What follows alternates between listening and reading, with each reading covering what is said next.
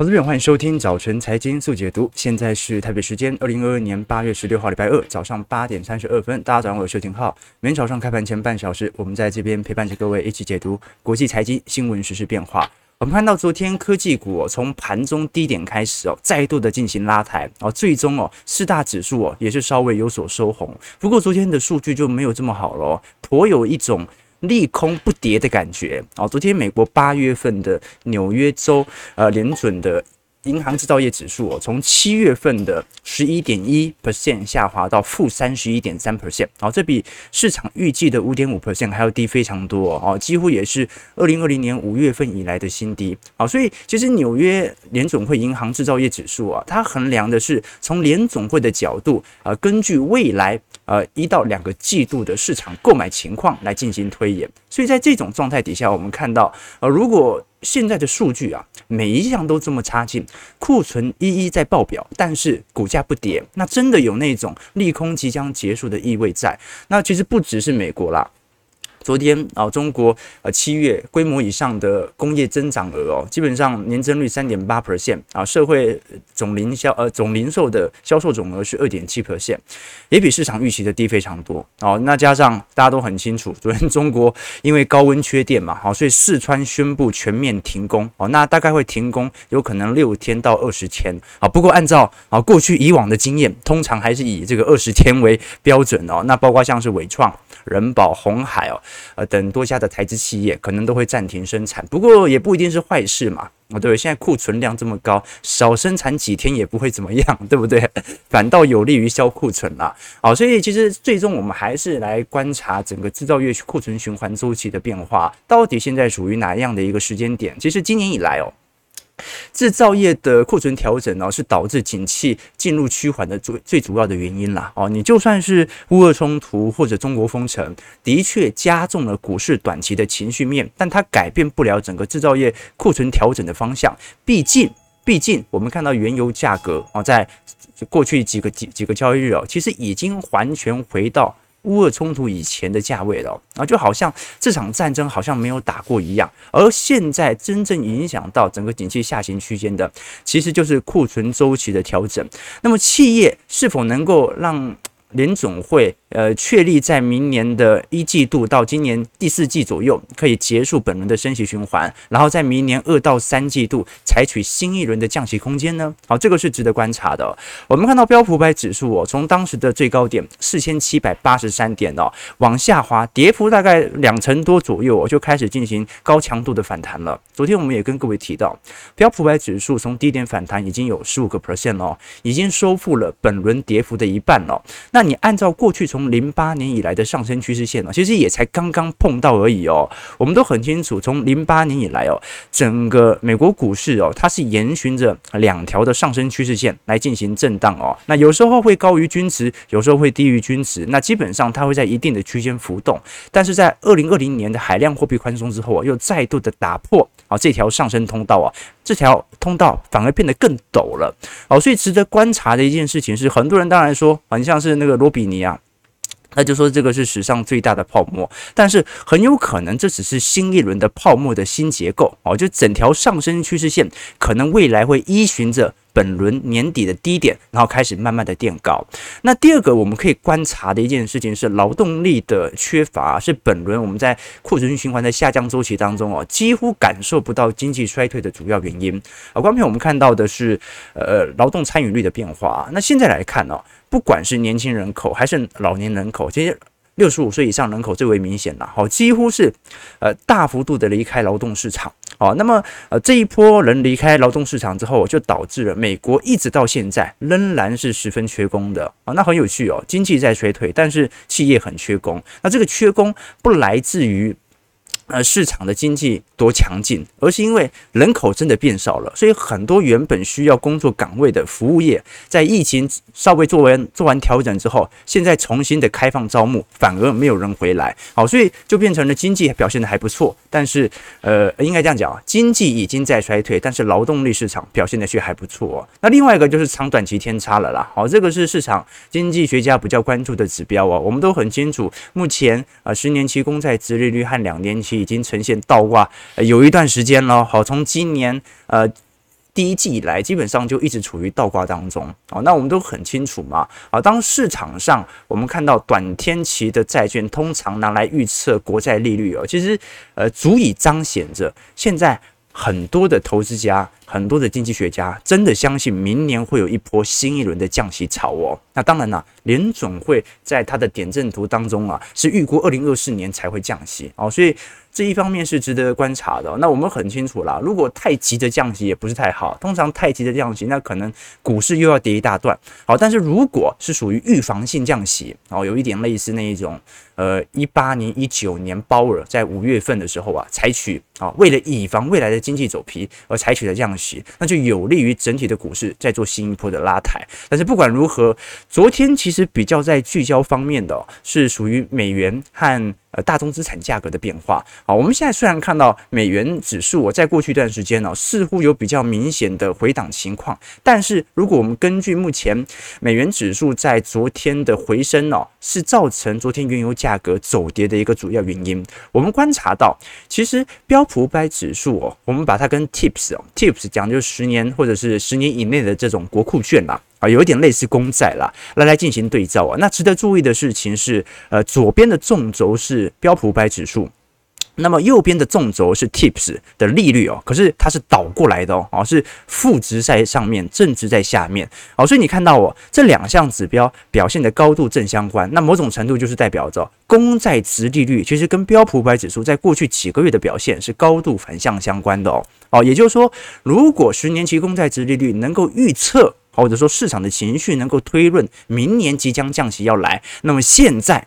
很有可能标普百指数是正在反映明年即将来的宽松政策啊，所以如果联准会一改口啊，明年恐怕不会升息，或者暂时没有考虑这样的计划，有可能股市就会产生新一波的回调了。那如果你是从经济指数来跟呃标普百指数来做对照，也可以用另外一个角度来理解目前标普啊开始大幅度上涨的主要原因。什么叫做蓬勃的经济经济指数啊？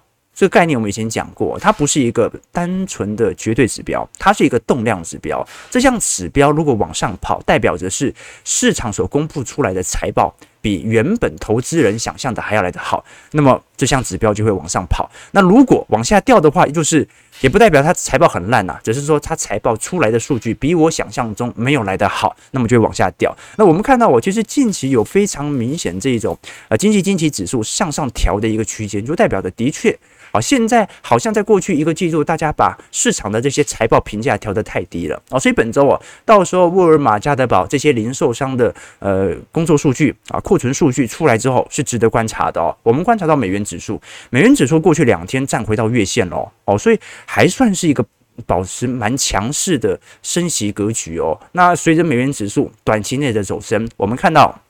大家昨天最关注的应该就油价了哦，西德州原油价格昨天跌了二点九 percent 哦，盘中最多跌到五个 percent 哦，啊，这是八月五号以来的最低的收盘价。那我们看到，其实原油价格已经连续几个交易日。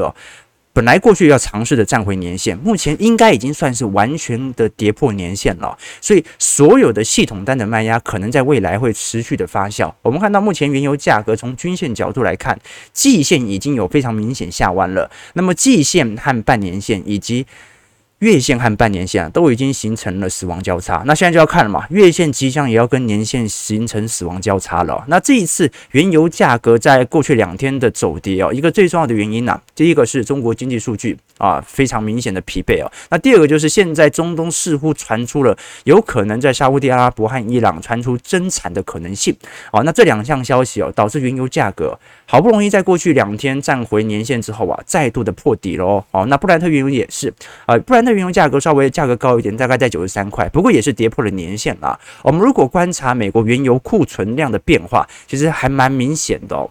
呃，过去我们跟各位叙述过哦，不管是制造业周期、景气循环周期，还是大宗资产周期啊，都跟库存呃分不开身。景气会变坏哦，跟市场的生产力啊有高度的联动度哦。好，基本上哦。并不是说生产力特别好的时候景气特别好哦，而是生产力太多导致库存上升的时候经济就会变差。东西卖不出去才会有经济的问题，只要东西卖得出去，生产再多都不会是太大的问题。那我们观察到，过去一段时间，美国原油库存只要大幅上升的时候，都会形成对原油价格的高强度的前置力度。比如说，啊，最为明显是二零一五年美国页岩油开始切入市场之后，全球原油。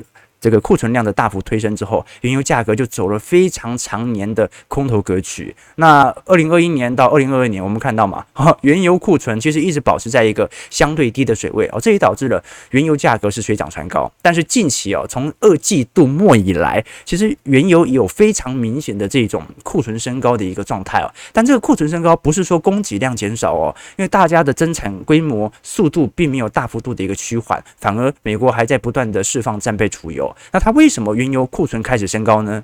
因为原油价格过去涨太多，大家受不了了，不消费了哦。今年的美国夏季的出油率哦是史上来的最低的哦。好，所以原油其实每三到四年，各位也会发现啊，大概就是一次循环啦。我们过去跟各位提到，商品价格冲高之后哦，你要么就是透过量产来复苏，要么就是透过需求破坏。达成价格的再平衡，那现在就是需求破坏嘛。我现在直接把通膨弄得那么高，大家根本就不消费了，原油价格很自然的就会滑落。所以本轮绝对不是什么原物料周期哦，啊，不可能什么十年的那种大宗资产商品的呃这个复苏年，或者说这个大幅的拉抬年，反而哦，本轮的景气衰退。即将来袭的时候，原油价格也必须适度的进行均值回归啊。那能源价格其实占整个通膨的因子大概有八个 percent 左右啦。好，所以能源价格的走跌应该是有利于整个八月份的通膨持续的向下滑。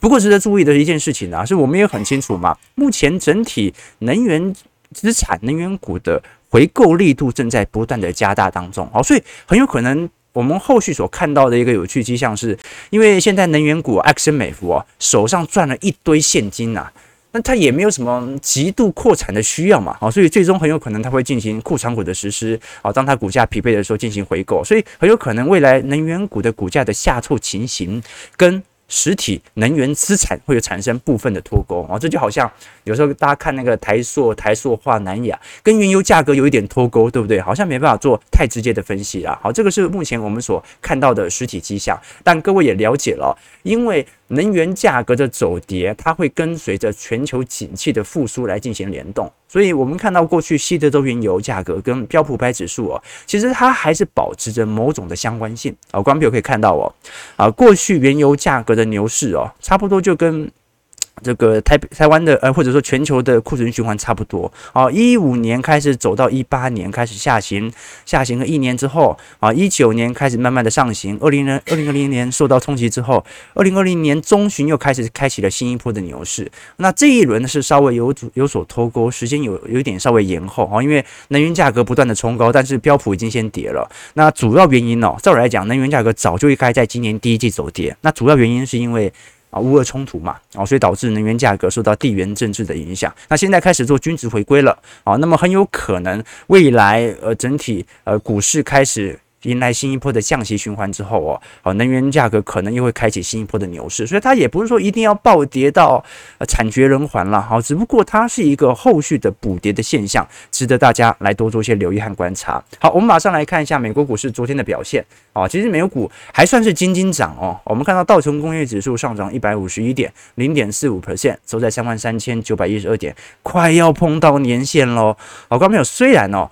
我们从技术层面，对于周期投资者来讲呢，它并不是特别重要的参考指标哦。但是我们也很清楚啊，从均线角度来看，每一条中长期均线呢，它都跟一些城市的交易单有高强度的联动度哦。哦，就是说有一有时候你只要碰到某条季线或者碰到某个关键价位，我们都很清楚哦，那新一波的系统单就会进驻进来。哦，所以人家才讲说，技术分析也算是一种周期投资哦，它是依循着过去投资人的心理惯性来进行回测。那现在道琼快要碰到年线喽，啊，标普百指数的部分哦，上涨了十六点零点四 percent，是在四千二百九十七点。那标普这一波跌幅比道琼来的大嘛，哦，所以距离年线还有一段距离。不过这一波也是轻轻涨了。纳指部分上涨八十点零点六二 percent，是在一万三千一百二十八点，也是快要碰到年线了。费半的部分呢、目前还在半年线左右做徘徊，上涨九点五点，零点三一 percent，是在三千零七十七点了。那么大摩其实呃，昨天特别出炉的报告哦，其实到目前为止，大摩仍然认为本轮的反弹过于强劲啊，尤其这一次的反弹幅度哦。几乎已经超出所有投行的意外了，就连最为看多的小摩都认为目前的乖离有点涨势过高。那大家当然知道，现在的研判是优于预期的第二季财报，还有低风险的部位哦，啊，包括连总会好像没那么强硬哦，都是造成股市短期内推升的缘故。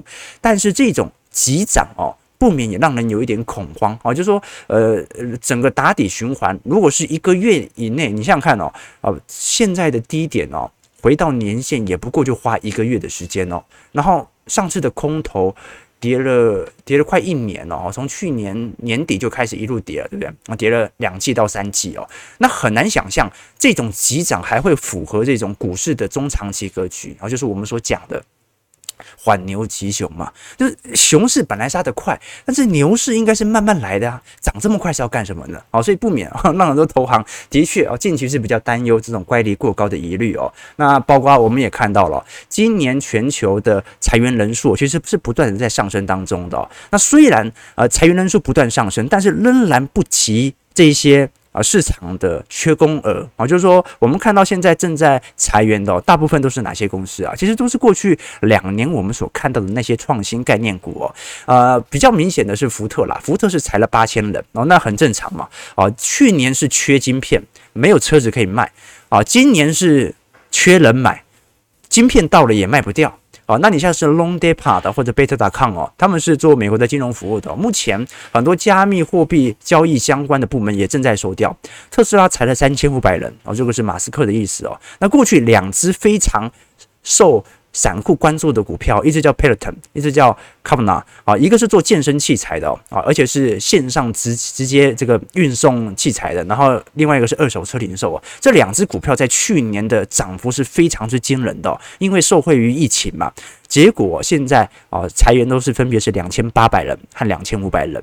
那微软目前也裁了一千八百人，好，更不用讲 Coinbase，Coinbase 做加密货币交易所了，呃，过去一两年才做 IPO，我目前已经裁了一千多人了。摩根大通也裁了一千人，哦，所以现在有趣的情况是，各位看不带看不到麦当劳和星巴克在裁人哦，为什么？因为他们都很缺人啊，所以这个就是现在我们面临的实体景象了。好，就是说，嗯，整个美国的就业结构啊，产生了大幅度的转变。那就是过去受惠于疫情的这些产业，都在陆续的淡入市淡出市场，那么去估值的速度也来的比较明显。那现在呃，由于就业市场的支撑，让我们看到整个经济萧条啊，或不不能讲萧条哈，经济走皮啊，但是呢。啊，数据上表现来看的话，还没有引起系统性的恐慌。啊，这个是美国股市目前的概况。好，那我们马上来看一下台股在过去几天的变化。哦，真的是有点看回不回耶，对不对？哦，这说明。跟着散户对一做真的是一个好办法啊！我们看一下台北股市在昨天的表现，昨天大涨一百二十八点哦，收在一万五千四百一十七点。那因为昨天是站回季线，我们讲季线叫做生命线嘛。啊，今年二月的时候，当时当时各位还看到二月我们往前回推哦，二月的时候，当时跌破季线之后就再也没有站回去了哦。二月那个时候是一万八千点的时候跌破，大概已经有半年了。那本周我们看到昨天好不容易挑战回季线哦，似乎真的在确定七月份一三九二八成为熊市的绝对底部了。那量能也稍微有所回归了。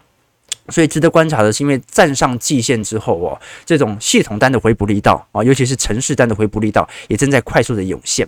那么本轮我们看到台北股市比较落后的事情是，因为现在美国股市都已经陆续站回到半年线了，那么台北股市还才刚刚站上季线而已哦，不管是时间还是幅度，都有一点落后美股了。那你当然说，如果是纳指和费半的话，因为人家本来就跌得比较多啊，但是如果是标普来看的话，或者道琼啊，其实他们也陆续站回到半年年。限呢？照来讲，台北股市是的确相对于国际股市近期是比较弱势一点点的。那未来未来哦，反而值得观察的事情是，呃，瓶盖股有没有可能产生新一波的补涨机会？因为我们昨天才跟各位提到哦，苹果股价快创新高了哦，苹果呃目前从低点涨幅已经来到三成了哦。那如果苹果股价已经开始陆续的收复过去的失土，那你说苹果的供应链，台积电、鸿海、大立光啊。日月光这些苹概股有没有可能产生一些补涨空间呢？这是有机会的啦。当然啦，当然啦，这完全取决于外资对于台北股市是否要进行啊系统单的回补哦。昨天外资哦还卖了五十亿哦，观众朋友，昨天站上季线了，涨了一百二十八点，然后昨天外资卖了五十亿，所以 外资根本就没有要回补的意思吧？好，所以昨天谁买上来的？投信，哦，那应该是城市单或者是散户看到站上季线之后的大量情绪的涌进哦。昨天投信大买了四十五亿哦，自营商也买了五点三亿哦。那外资昨天买的，呃，买了一些联电。啊，耿鼎、宝成、华南金哦，也是感觉就是随便买一点，意思一下哦。那卖的呃卖了很多这个今天要除息的股票哦。你像是国泰永续高股息和富邦特选高股息当中的成分股啊，你像是人保啊、长荣、兆丰金、台新金啊，其实都在陆续出清哦。所以外资今天不打算参加除息哦，这个是比较明显的。那昨天我们跟各位提到的，散户的追空意愿不断在增加哦。那我们过去跟各位提过，这个散户。如果共识一致的时候，不是大涨就是大跌；散户共识不一致的时候，就容易形成盘整期。我们看到过去一段时间，比如说七月中旬啊，七月十九号到七月呃大概三十号左右啊，当时是做一个比较明显的盘整区间。那为什么会这样？因为是散户当时有多有空啊，那没有非常明显的趋向。那通常只要散户全面的看多。啊，或者全面的看空，那股价通常就会呈现反方向来做前进。那现在是这种追空意愿不断的发酵哦，所以很有可能产生新一波的轧空行情呐。哦，这个是值得大家来多做一些留意的。那今天我们会继续来跟各位关注一下本周一些法说会啦，像本周其实是玉这个金融股的法说比较多啦。啊，本周有玉山金、金城银和富邦金的法说。那玉山金昨天已经召开了。这一次七月份的营收我，大增到六点二六亿，创七去年七月份以来的新高，累计税后纯益是十四点七八亿，EPS 是一点三二块啊。不过上半年的台股剧烈是很震荡的哦，所以你看玉山金现在是站回所有均线哦。可是如果你用七月获率跟去年同期做对照，诶，其实还是衰退哦，还是衰退，而且衰退很多，衰退有七成哦。所以刚刚就可以理解哦。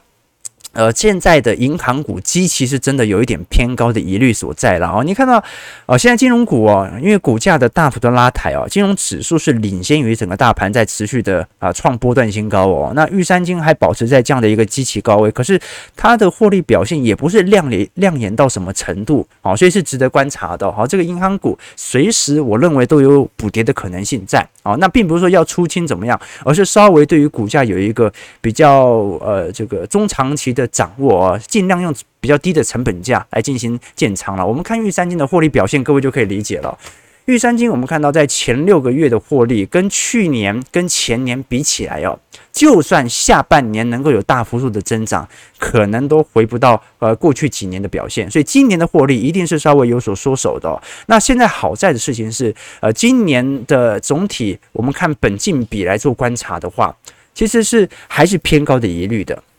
哦，所以反倒是银行股哦，随时都有可能这种利空彻底的机会在。为什么？因为呃，它不像是寿险股或者证券股啊，已经差不多测完了哦，就是最惨最惨，大家也就这样了嘛。啊，好，而且是最近资产价格还有有所抬升，所以真的有那种筑底反弹的迹象在。好，但你像是玉山金哦，从本净比的角度来做观察，呃，过去几年它的本净比大概是在一点四倍左右。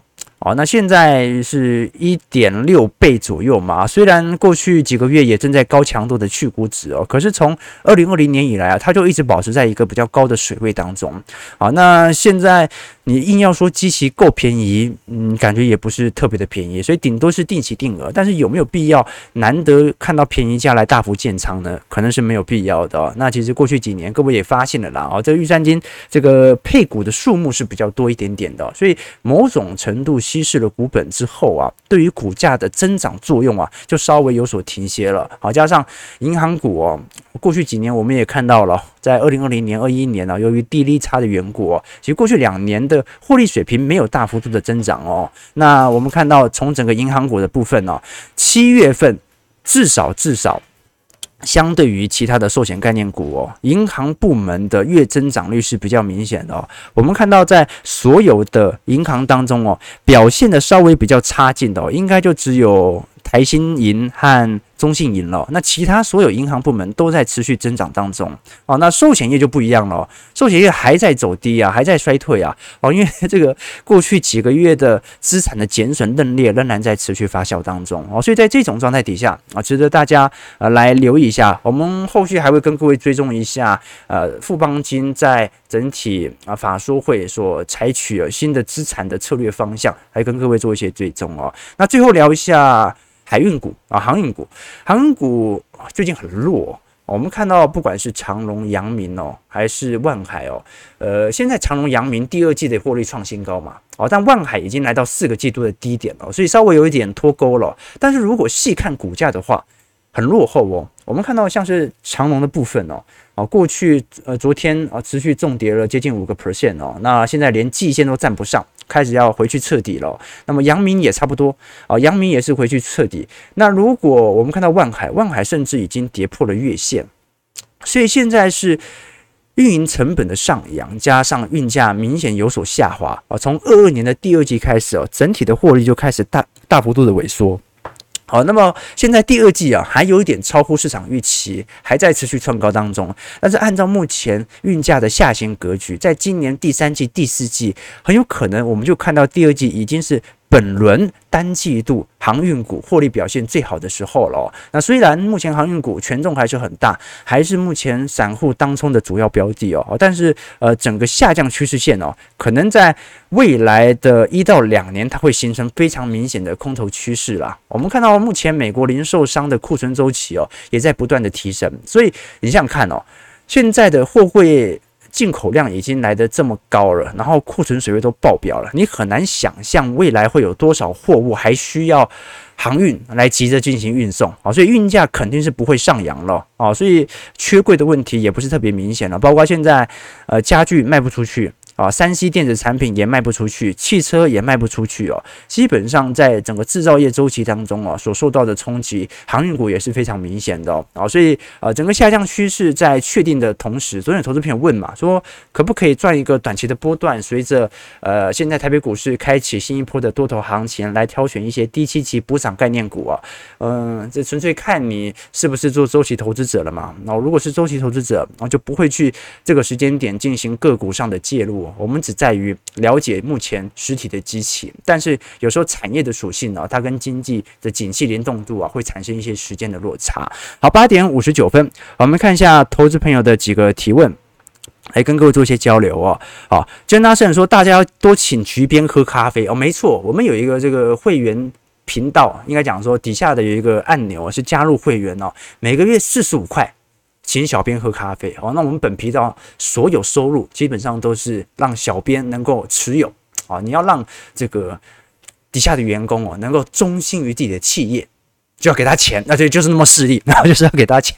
好，当金钱跟他已经产生高强度连接之后啊，他就离不开这个频道了。好，所以我们要坚持让小编。陪着浩哥长期直播，OK，好，我们看到目前台指期小涨二十多点啦，其实也正常。昨天美国股市虽然有稍微有所弹幅，但也涨势不是特别明显。但因为已经站上季线了，是值得观察短期内主力的变化。观众朋友已经很明显感受到外资没有想要参与这波行情吧，对不对？昨天站上季线，外资也没有系统单回补，还卖了五十亿，好，所以现在就是内资的对坐了。啊，小台现在。大家散户的空单布局了一堆啊，那就要看主力愿不愿意把你嘎爆喽。好，我们看台北股市开盘上涨十七点啊，今天量能稍微就稍微有一点缩小了，大概在一千六、一千七百亿左右，收在一万五千四百四十六点了。好，终于回到现在的价位了。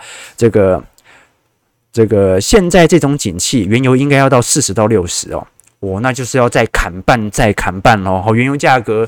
本轮最高是一百四，快快一百四嘛，对不对？等于是要砍半再砍半喽。OK，这个这个 Rich Car 说刚才是狗狗在叫嘛？没有没有，我们这个这个同同事稍微咳两下啊，咳两下，很正常的啊、因为他已经确诊过了，所以不会怎么样。OK。哎，好像现在 BA 五又开始传进来了。你这样讲，我真的有点紧张，对不对？OK，这个汪基法说，浩哥名言，本频道的观众朋友都是反指标，跟着大家反着做就对了。也不能这么说，我们是会醒思的人啊，我们都会有醒狮的人。你的预判可能提前被我们预判，所以我们还是要看一下总金数据，看一下小台的变化，对不对？好了，值得大家来多做一些观察和借鉴啊。时代背景不同，可能有不同的应对方式。没错，没错。九点零二分，感谢各位今天参与。而台北股市现在涨势有明显收敛哦。好了，我们来看一下啊，这一次季线是假站上。啊，还是一个非常明显的新一波的头部套牢量呢。感谢各位今日参与，如果喜欢我们节目，记得帮我们订阅、按赞、加分享。我们就明天早上八点半早晨财经速解读再相见。祝各位投资朋友开盘顺利，操盘愉快。